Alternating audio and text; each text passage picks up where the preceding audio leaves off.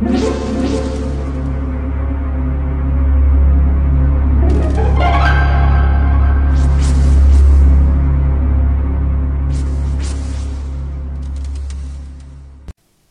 家好，我是小依依，欢迎收听一分钟破案。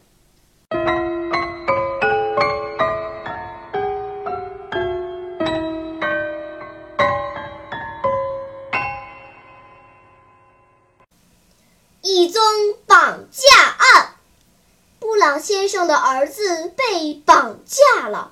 布朗先生收到绑匪的一封信：“亲爱的布朗先生，如果您再想见到自己的儿子，就给我一百万美金。”布朗先生收到信后，马上报案。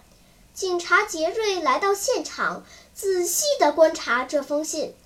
这封信是用左手写的，显然绑匪不愿意让人知道他是谁。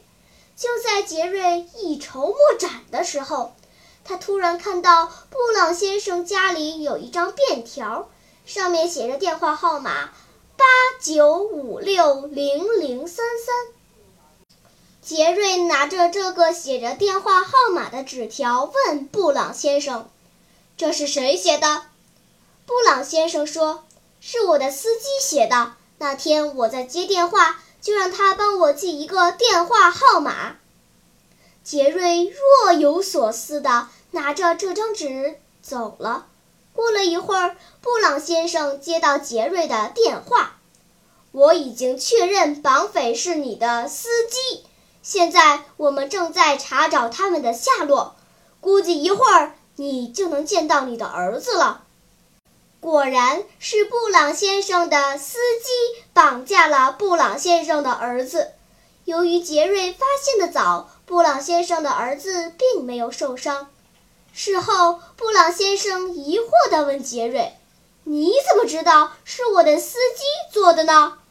杰瑞是怎么知道的呢？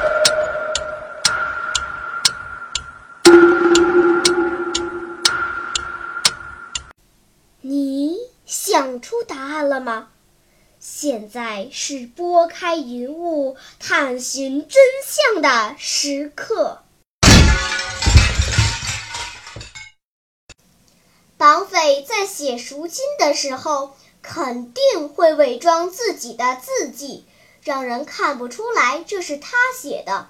在比较绑匪字条上的笔迹和嫌疑人真正的笔迹时，那些笔记专家会找出两种笔记的相同之处。真正的笔记中的每一个笔画都是连贯的、光滑的，伪装的笔记则显得呆板、笨拙。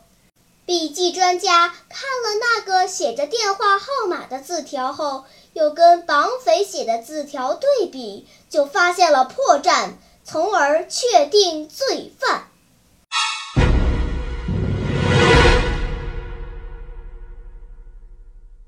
好了，今天的推理结束了。小朋友们，你喜欢听悬疑推理故事吗？如果喜欢，就请关注小依依讲故事吧。在喜马拉雅 FM 上，我将为你呈现更多谜一样的故事。